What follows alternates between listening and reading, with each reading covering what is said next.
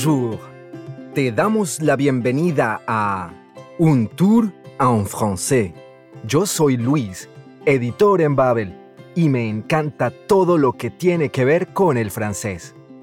El cine, la literatura, la música y, cómo no, la gastronomía. En este podcast te invito a que me acompañes en un viaje virtual por países francófonos. En cada episodio escucharemos una historia real contada, por supuesto, en francés.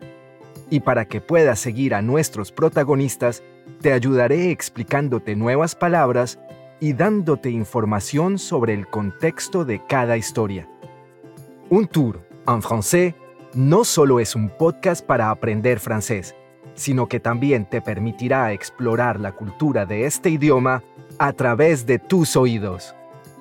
Y déjame darte un consejo antes de empezar. Si no entiendes todo a la primera, siempre puedes volver a escuchar el episodio o puedes escucharlo y leer a la vez usando la transcripción. A mí siempre me ayuda mucho. La transcripción del episodio la encontrarás en babel.com barra inclinada podcasts. Hoy vamos a disfrutar del Océano Atlántico en la costa suroeste de Francia. Empecemos. Próxima parada. Un tour en français.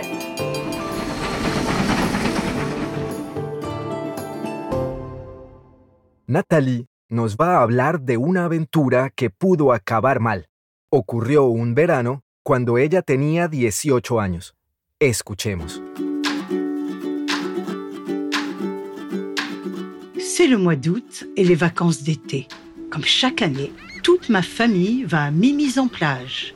Nous nous baignons, nous faisons du vélo, nous jouons aux cartes, c'est le paradis.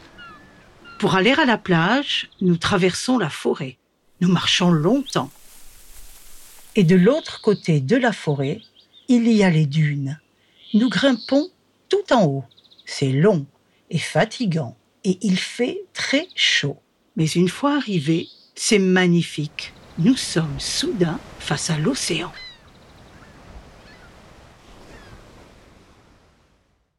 Mimizan, c'est le paradis. Nathalie pasa allí les vacances d'été, las vacaciones de verano. Mimizan es un pueblo pequeño que tiene un precioso bosque de pinos, 10 kilómetros de playa y dunas de arena blanca.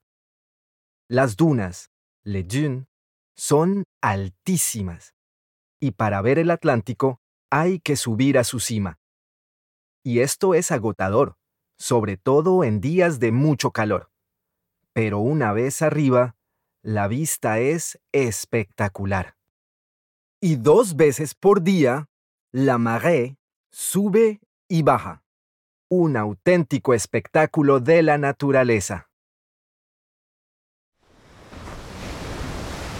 À Mimizan, les vagues sont hautes et fortes. Ça fait peur. Mais c'est aussi super amusant. Quand la marée est basse, nous marchons, encore une fois, très longtemps pour nous baigner. Cet été-là, j'ai 18 ans. J'ai un petit frère de 16 ans, Jacques, et deux petites sœurs, Corinne et Isabelle. Nous savons tous nager, bien sûr. Mais quand nous allons à l'eau, nous restons toujours ensemble, en famille, parce que nous savons quelque chose de très important. Ici, la mer est dangereuse. Pero, aunque la costa de Mimizan sea impresionante, hay que tener mucho cuidado con las olas, le vague. Por suerte, las playas están vigiladas y existe un sistema de banderas. La bandera verde, le drapeau vert, indica que no hay peligro. La bandera naranja, le drapeau orange, que hay que tener cuidado. Y la bandera roja, le drapeau rouge, que está prohibido bañarse. Nathalie y su familia saben muy bien que deben ser prudentes. Ici, la mer est dangereuse. Aquí, el mar es peligroso. Un jour, le drapeau est orange. Attention danger. Mais il y a beaucoup de monde à la plage surveillée. Et ma mère dit Venez, nous allons plus loin. Nous trouvons un endroit où il n'y a personne. Je saute dans l'eau avec mes frères et sœurs. La marée est haute. Les vagues sont trois fois plus hautes que nous. Nous nous amusons et nous rions. Enfin, nous voulons rentrer, mais nous ne pouvons pas. Nous ne sommes pourtant pas loin du rivage, à quelques mètres, mais nous ne pouvons pas revenir sur la plage.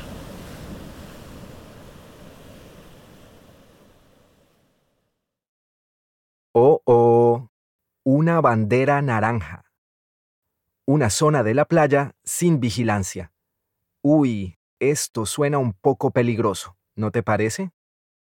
Pero Natalie y sus hermanos y hermanas se meten en el agua. Después de un rato, quieren regresar a la orilla, pero no pueden. Nous ne pouvons pas revenir sur la plage. ¿Lo has notado? Como en español, el verbo pouvoir se utiliza para expresar si somos capaces o no de hacer algo. Nous ne pouvons pas. No podemos. Pero volvamos a la historia de Nathalie. Si yo fuera ella, estaría ahora mismo muy asustado. Oh non, nous sommes dans une baïne. Nous sommes prisonniers des vagues. Elles sont de plus en plus fortes, de plus en plus nombreuses, de plus en plus rapides. Et surtout, elles nous tirent vers le large et nous éloignent de la plage. Au loin, je vois mon père. Il gesticule et il crie quelque chose. Il court dans tous les sens. Je n'entends rien, seulement le bruit des vagues. Mais je sais ce qu'il dit. Ne paniquez pas, ne luttez pas contre le courant.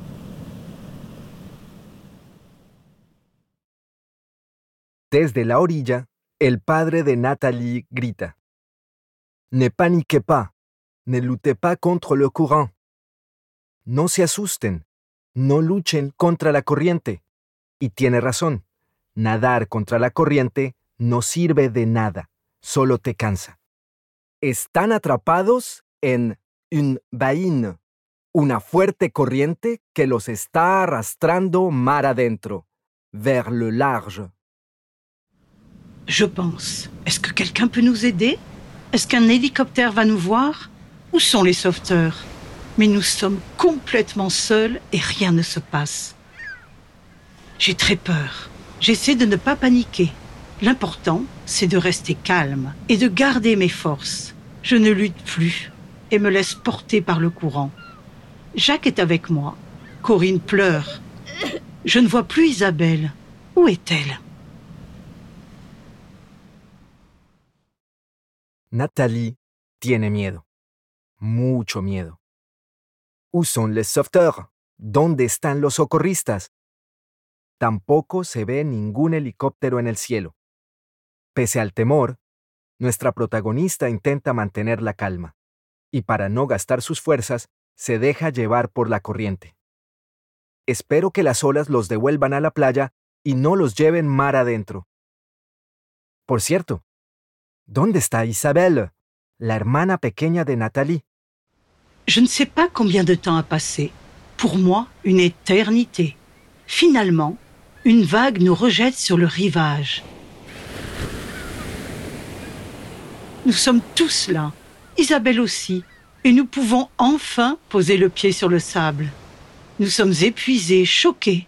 Nous ne savons pas où nous sommes, mais nous sommes hors de danger. Et nous savons que nous avons eu de la chance, une sacrée chance.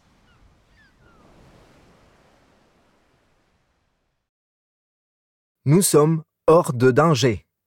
Estamos fuera de peligro. Uf, qué alivio.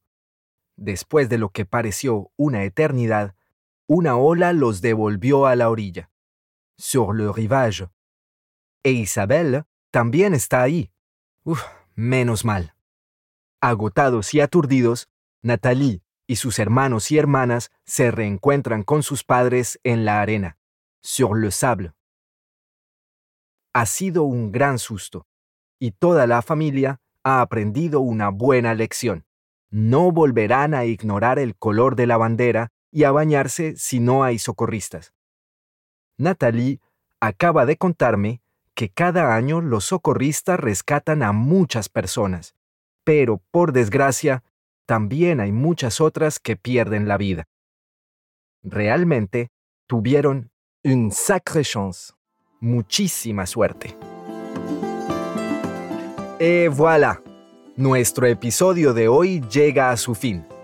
Espero que te haya gustado sumergirte en aguas francesas y que hayas aprendido palabras nuevas como les vagues, les sauveteurs o la marée. Por cierto, ¿te has fijado en que Nathalie usa varias veces los verbos savoir y pouvoir?